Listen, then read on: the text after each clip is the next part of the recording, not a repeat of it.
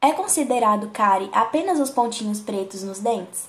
Como identificar essa doença e a partir de que idade devemos levar as crianças ao dentista?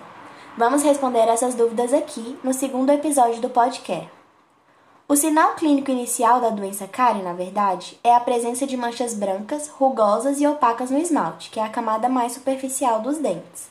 Nem sempre manchas brancas são lesões cariosas, portanto, o ideal é que, sempre que for observada alguma alteração, um cirurgião dentista deve ser consultado, para que seja confirmado o diagnóstico e as devidas orientações sejam fornecidas.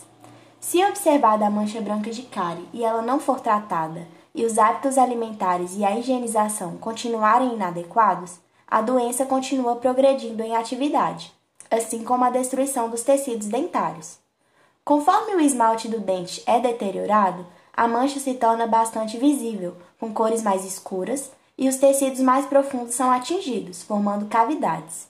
Quando o dano chega à dentina, que é a camada abaixo do esmalte, pode haver sensibilidade e dor ao mastigar e ao contato com o frio.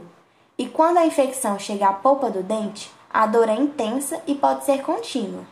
Ainda sem tratamento, a infecção avança e a inflamação causada na gengiva e o acometimento de ossos podem causar a perda do dente. As lesões de cárie e a perda dentária acarretam em sérias repercussões locais, sistêmicas, psicológicas e sociais. Para prevenir que as crianças passem por esse processo, o acompanhamento periódico com o dentista, o cuidado com a alimentação e a higienização adequada são muito importantes. Quanto à primeira consulta, o Rede Cegonha, Programa Nacional Brasileiro inserido na rotina de acompanhamento das gestantes pelo SUS, recomenda que sejam feitas duas consultas odontológicas logo no primeiro ano de vida. Esperamos que você tenha compreendido as informações e que possa colocar em prática. Vamos cuidar das nossas crianças? Obrigada pela atenção e até o próximo episódio do podcast.